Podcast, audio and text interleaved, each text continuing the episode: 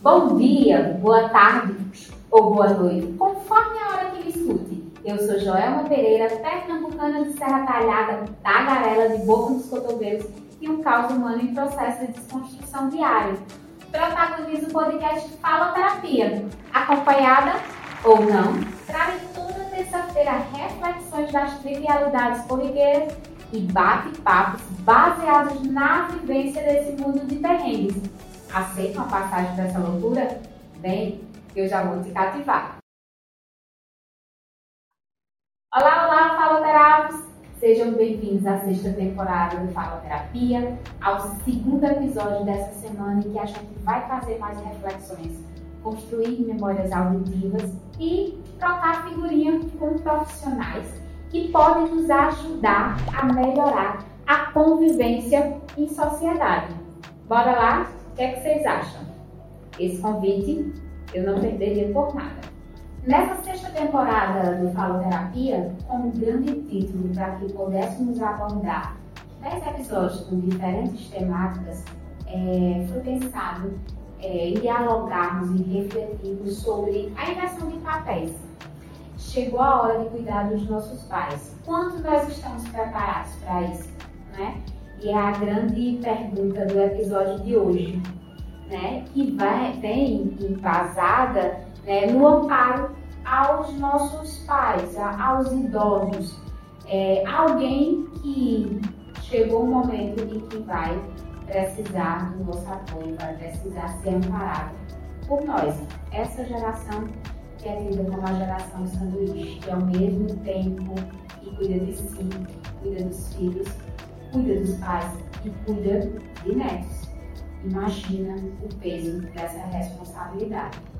A gente precisa lembrar que o Estatuto do Idoso, a Lei 10.741, de 1 de outubro de 2003, em seu artigo 3 preconiza que é a obrigação da família, da comunidade, da sociedade, do poder público assegurar a pessoa idosa com absoluta prioridade.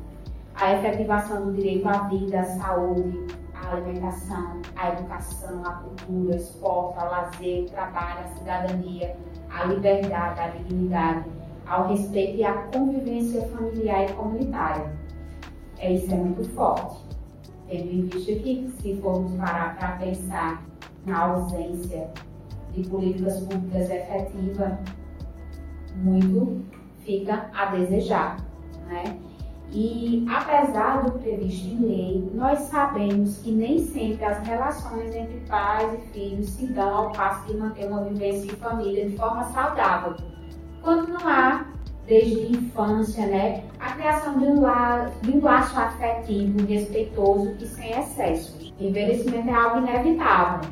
Os pais podem se tornar idosos ou adquirir limitações e daí por diante depende do cuidado dos filhos para uma vida mais ativa, sociável, com mais saúde e dignidade. E aí pensando nas relações em específico pais e filhos no momento de inversão dos papéis em que o cuidado atribuído aos filhos na infância vai ter que ser revertido do cuidado desses filhos aos pais, né? fazendo essa substituição, essa troca de papéis, né? e no momento que eles se tornam idosos, ou em caso de incapacidade por alguma razão, nós percebemos alguns abismos e a gente não pode deixar de abordar isso. Né? No episódio passado, é, eu fiz menção a um trecho do livro Os Segredos das Famílias Felizes, de Bruce Franks. É, Para relembrar esse trecho, Bruce diz na página 12 do seu livro: Eu me senti o recheio de um sanduíche, espremido entre a geração dos meus pais, que envelhecia, e das minhas filhas, que cresciam. Somos a geração sanduíche. É, já iniciei falando sobre isso então, essa geração ainda tem um agravante ainda maior, que é a geração em que as mulheres são mais afetadas com a demanda de cuidado. Isso é preocupante, a gente não pode deixar de abordar. Cuidando dos nossos idosos, ao mesmo tempo que construímos famílias, criamos filhos e alicerçamos o que pode se tornar rede de apoio para os nossos netos. Imagina só, é, eu estou nessa fase. Né? Chegou a hora de lançar olhar aos cuidados aos meus pais, né? Cabendo a mim e aos meus irmãos algumas tomadas de decisão que antes era nunca exclusiva dos nossos pais. A gente simplesmente acatava porque sempre foi o melhor para todos nós. Mas ao mesmo tempo que agora demanda cuidado a todos nós, é, os nossos pais demandam esse cuidado, nós estamos criando os nossos filhos, estamos gerando os nossos filhos, né, com filhos pré-adolescentes, é, estamos no auge da criação e da construção desses alicerces necessários à vida dos nossos filhos. E, ufa, eu confesso que é cansativo. O trabalho de cuidado, ele é muito visível, né? É cansativo e composto com uma carga mental sufocante. Muitas vezes a gente acha que é só o trabalho físico, né? O lavar, o passar, limpar a casa, o lavar a louça, dar o remédio, mas não, a carga mental. Ter que lembrar de levar o médico, ter que lembrar de, de dar o remédio na hora certa, a comida, muitas vezes até lembrarmos do próprio banho é nesse momento que a gente percebe que os nossos pais de fato se tornaram os nossos filhos, né? E é nessa hora que, que eu me pergunto, né, se eu mesma tinha a dimensão de tudo isso que ia chegar em algum momento para a nossa família. Né? E eu percebi que eu não estava preparada para isso, não estava preparada. E hoje, falo Caracas, é, mais uma vez bem acompanhada estou com a Lucineide Soares, que é psicóloga, que está me acompanhando nessa sexta temporada do Fala Terapia em cadeira cativa, para abordarmos é, essas temáticas diferenciadas desse, desse grande título, que é essa sexta temporada, né? Que é essa inversão de papéis, chegou a hora de sermos pais dos nossos pais, e hoje a gente precisa discutir sobre o amparo aos nossos pais, né?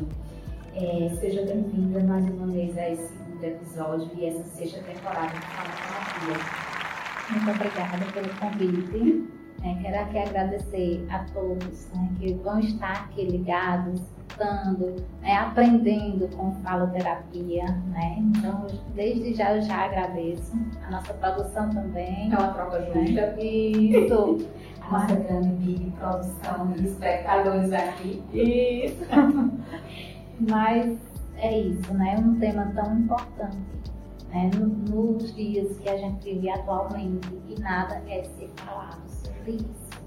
Então a gente precisa dar visibilidade a isso. E que bom que você está trazendo esse tema. Eu falei, inclusive, no primeiro episódio do Fala Terapia, que está muito fresquinho na minha cabeça, nessa vivência, porque eu estou me dando conta que chegou a hora dessa inversão de papéis e estamos precisando nossa família que se reorganizar para estudar com os nossos pais. Chegou essa hora e eu me pergunto se, eu estou preparada para isso. Assim como se prepara, é, nunca estamos preparados para ser mãe. Sou mãe de uma menina de 11 anos, estou esperando outro, estou no meu certo com eles e ainda não me sinto preparada. Então, imagina ser pai dos nossos pais está sendo fácil lidar com essa realidade. Mas aí, nesse grande laboratório, né, que é a nossa família, são as nossas famílias, é, eu quero começar já inquietando e refletindo muito profundamente.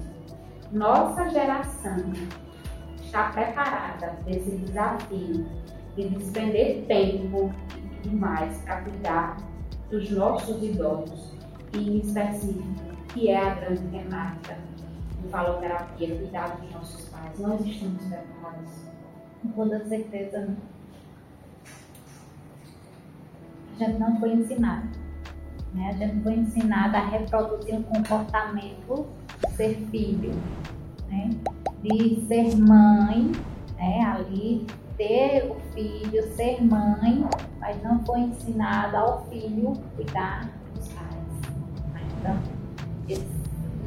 toda certeza eu afirmo que a gente não tem essa condição de cuidar.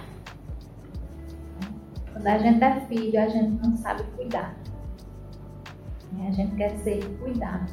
E a gente entra num processo de luto quando tem que cuidar. Por quê? Por que será?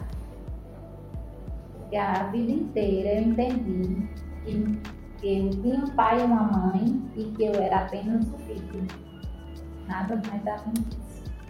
Nossa, muita coisa passa aqui na minha cabeça.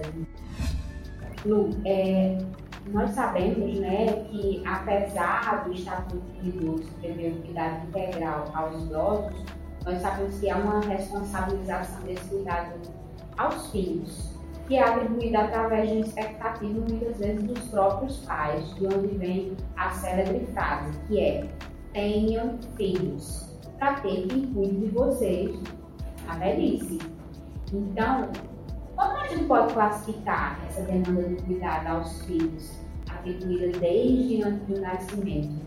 É uma trajetória saudável ter filhos pensando apenas em eles cuidar de nós é, quando chegar essa fase de que os nossos pais se tornam idosos? É, na verdade, não é tão saudável a gente pensar, porque a gente pensando dessa forma é como se fosse algo imposto. Né? A gente tem que lembrar também que existem pessoas que vai ter aquela condição de cuidar, né? E, a, e a pessoas que, a, que não vai ter aquela condição de cuidar. Vai depender daquela trajetória, daquela forma que ele foi inserido nesse contexto uhum. para poder é, conseguir essa troca. Então, é, você gerar uma pessoa com esse tipo de pensamento é jogar uma responsabilidade em uma pessoa que não está sabendo ali nem o que está acontecendo, né? Está chegando ali do nada no mundo já com essa atribuição. Exatamente, concordo com você. E assim, nossos pais, ao menos em grande parte das relações, são os nossos heróis, né? Tem sempre os reforços, nós sabemos, né? Mas normalmente nossos pais são autônomos, resolvedores de todas as questões familiares, com agilidade na escuta, na resposta às demandas e na decisão, né? E você percebe que há um inconformismo nosso. E assim eu questiono, eu, eu questiono assim, porque essa é uma dúvida minha. Você percebe que há um inconformismo nosso, enquanto filho, em relação a aceitar a chegada desse momento do cuidado aos pais e a aceitação das limitações? Com certeza, né? A gente consegue entender que a gente não foi estruturado para cuidar dos pais, assim como eles cuidaram da gente. A gente foi estruturado para ser filho e evoluir ali mesmo, como se não pudesse voltar aquele retrocesso, né? Cuidar, ser pai do meu pai, ser mãe da minha mãe. Gente não foi ensinado isso, apenas seguir sem retorno. É, isso é muito pesado de se pensar, porque a gente sabe que a demanda está aí, batendo na nossa porta. E aí, chegando os pais a essa fase idosa, estou enfatizando pais, mas a gente precisa lembrar, faloterápicos, que nem todas as famílias são famílias nucleares, né, formadas por um pai, por mãe e os filhos. Existem outros arranjos familiares e que, em algum momento, alguém vai precisar ser cuidado. Então, assim, leiam quando eu falo, é, pais, vejam sempre como, como uma pessoa que vai precisar do seu cuidado de modo geral. Então, chegando a essa fase idosa, em que há essa possibilidade dessa troca de papéis e eles trocarem essa vida independente de ter o suporte né, dos filhos Existe uma educação desde a infância de responsabilização até mesmo de ter filho visando nele a responsabilização desse cuidado. E aí é, é preocupante, eu vejo isso desde sempre, né? É, e, e uma geração que essa preparação do cuidado não foi feita. E aí a gente percebe que essa preparação às vezes vem em classes sociais menos favorecidas, né? É, porque isso vai chegando desde, desde sempre, né? Principalmente em bairros periféricos, a gente observa isso, né? Eu citei aqui um recorte. E há uma questão por trás do cuidado que eu acredito ser necessário abordar, E é a demanda do cuidado em grande parte, se não em todos os lares, especificamente ao gênero feminino. Né? É, a gente precisa abordar. Tem chegado para você é, questões de, do gênero feminino, né? sobre esse peso da responsabilização, do cuidado, principalmente aplicado a nós mulheres? Com toda certeza. A gente consegue entender que a demanda maior é a demanda para o feminino. Né? O masculino está ali mais naquele sentido de suporte, prover, né? prover ali mas essa demanda grandiosa mesmo, quem abarca são as mulheres, né? Não porque elas queiram, uhum. mas a evolução a evolução que se tem desde sempre, né? E, assim, esse é um serviço que a gente precisa é, prestar e alertar que há muito a se fazer? E sozinho é ainda mais pesado. E falar sobre distribuir as tarefas entre os familiares, entre os irmãos, e demais entes da família é necessário. Para tirar essa sobrecarga do gênero, né? O gênero feminino, essa responsabilização do cuidado, para que ele seja mais leve para todo mundo, né? E aí, você consegue nos dizer se tem tido um movimento de melhoria nesse aspecto de os meninos, né, o gênero masculino, adotar outra postura diante das tarefas do cuidado e reduzir essa sobrecarga? Veja, com a ajuda né, do sistema, é, vamos dizer assim, jurídico, né, ficou é, visto nesse sentido. E não é de forma afetiva, mas de forma jurídica, positiva, né? Da lei. Exatamente. Então, uma família que, que tem três irmãos, né? Os irmãos se, é, precisam, né? Ali todos contribuírem uhum. para esse manejo com essa pessoa. Então, antes dessa lei não tinha. Não tinha é, apenas fulana tá ali, ela vai cuidar. Ou fulana mora com mãe e ela simplesmente vai cuidar. cuidar né? Então, depois que, que foi imposta a lei mesmo, que ficou sendo vista e que todos sabem que existe, aí sim ficou melhor esse manejo. Né? A gente sabe que não acontece na prática, realmente. Né? Mas a gente sabe que a lei está lá e se acionar, com toda certeza vai funcionar. Ah, vai haver uma responsabilização né? e uma redistribuição desse peso que não é fácil. E aí, por vezes, quando eu olho para os meus pais, né? eu percebo ter ganhado mais dois filhos.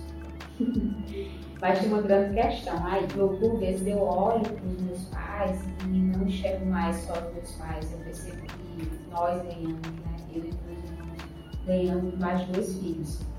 E, mas tem uma grande questão aí. Né? Não, eles não são os nossos filhos, né? E nem são crianças. Não podemos olhar dessa forma porque por vezes os nossos pais são lúcidos, né? Os meus pais são lúcidos, apesar das limitações que já apresentam.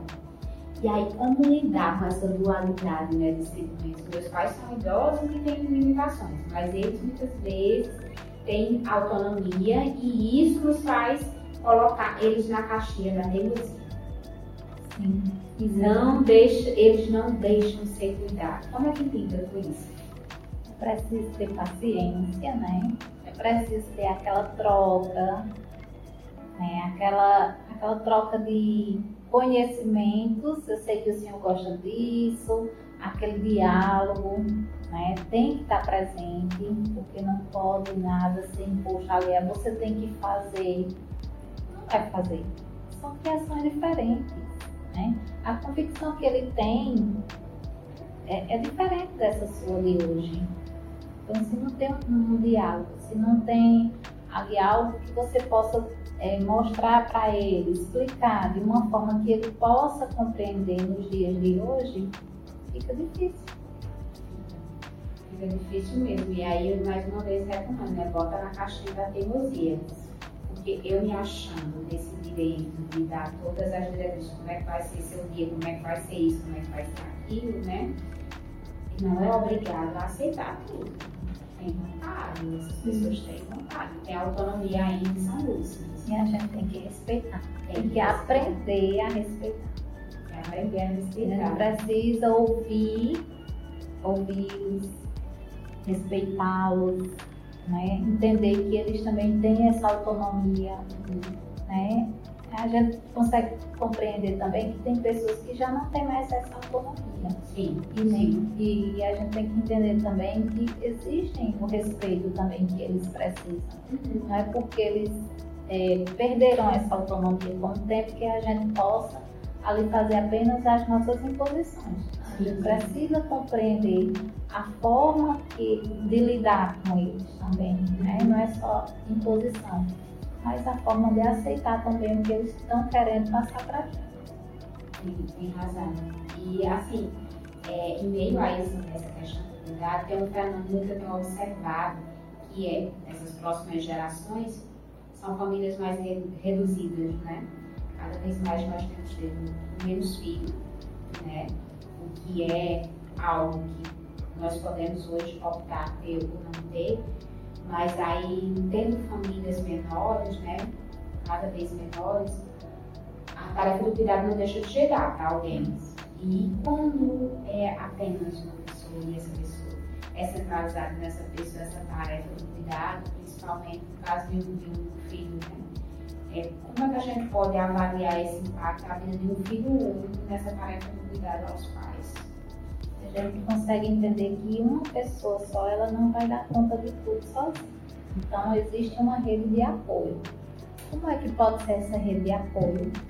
Né? Pode ser um vizinho, pode ser alguém da família, pode ser um neto, né? E aí, sim, é, mesmo que seja pago aquela pessoa e mesmo sendo impondo pela justiça, porque o neto ele também, quando o pai não pode cuidar, o neto sim pode cuidar, ele é responsabilizado. pelo cuidado. Exatamente. Então surge essa rede de apoio, né? E infelizmente a gente sabe que muitos, é, para não cuidar, é, coloca nas casas de apoio, né? Mas isso daí já é uma outra história e que também tem que ser lembrado aqui, né? tem, tem que ser lembrado que também é, e nessa questão da tarefa do cuidado, é, muitas vezes leva a pessoa a abdicar da sua própria vida. Ou largar dos seus sonhos, ou adiar sonhos. E a gente muitas vezes, é, com a- nesse achismo de sermos juízes, e principalmente é, de internet, é, a gente julga nesse sentido de que abandonou os pais. E não, é só isso. Exatamente. A gente precisa ver o contexto, né? Isso. Você mesmo falou, se for uma pessoa sozinha, Como é? né? Como é que vai ser? Se ela não tiver essa rede de apoio, a gente tem que pensar o seguinte: hoje o mundo está imediato. Né? Hoje a gente não tem tempo para respirar. né? Eu não estou justificando algo ali que, que eu estou dizendo, não, ele tem que colocar essa pessoa lá. O abandono, O né? abandono. Não, não é isso. Não.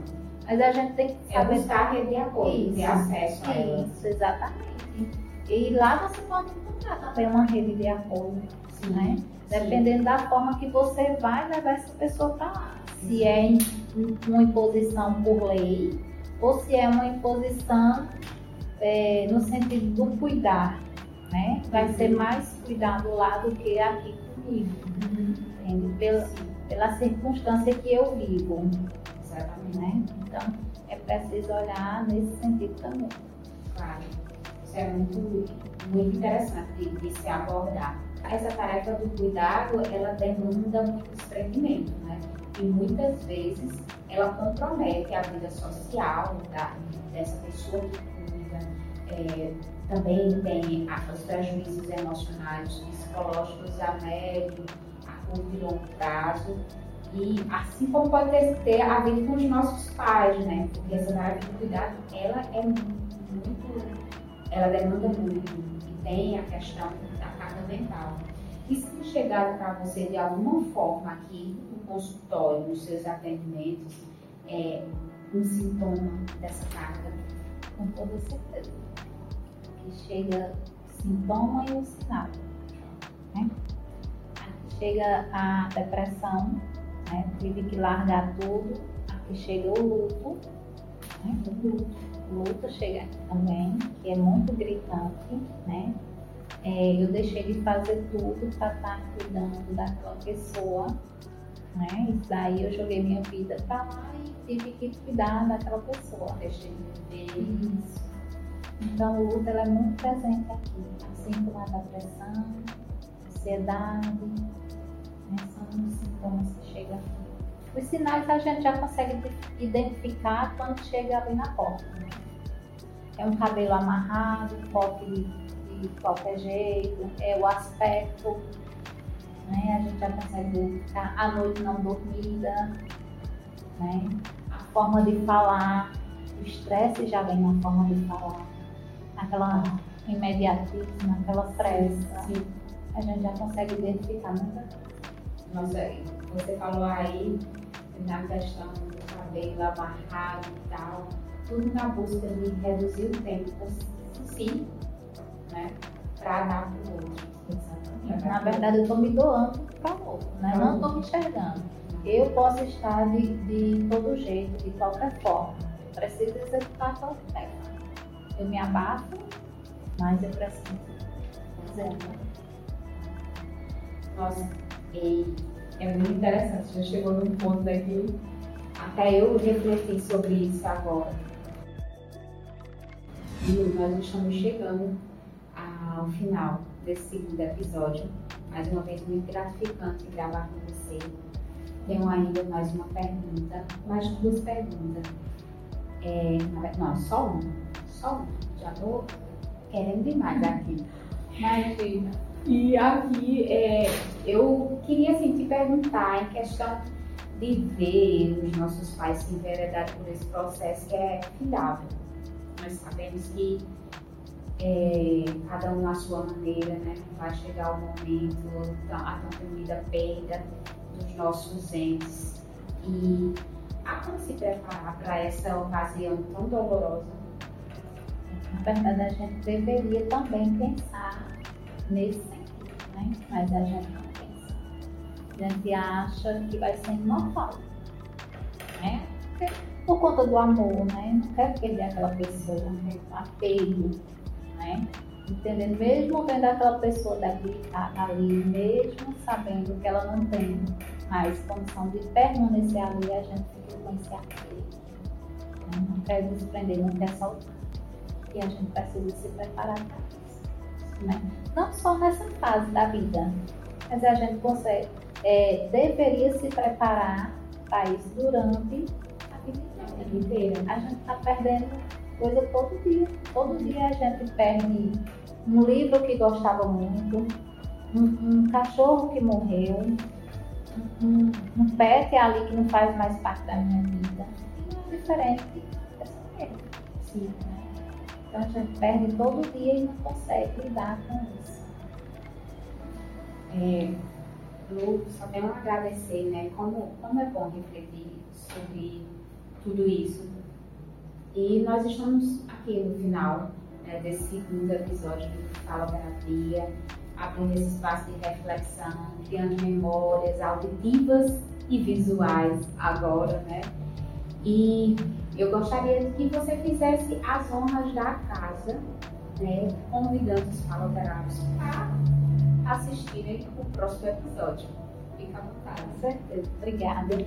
Pessoal, vamos assistir. A gente precisa, né, compreender essa temática.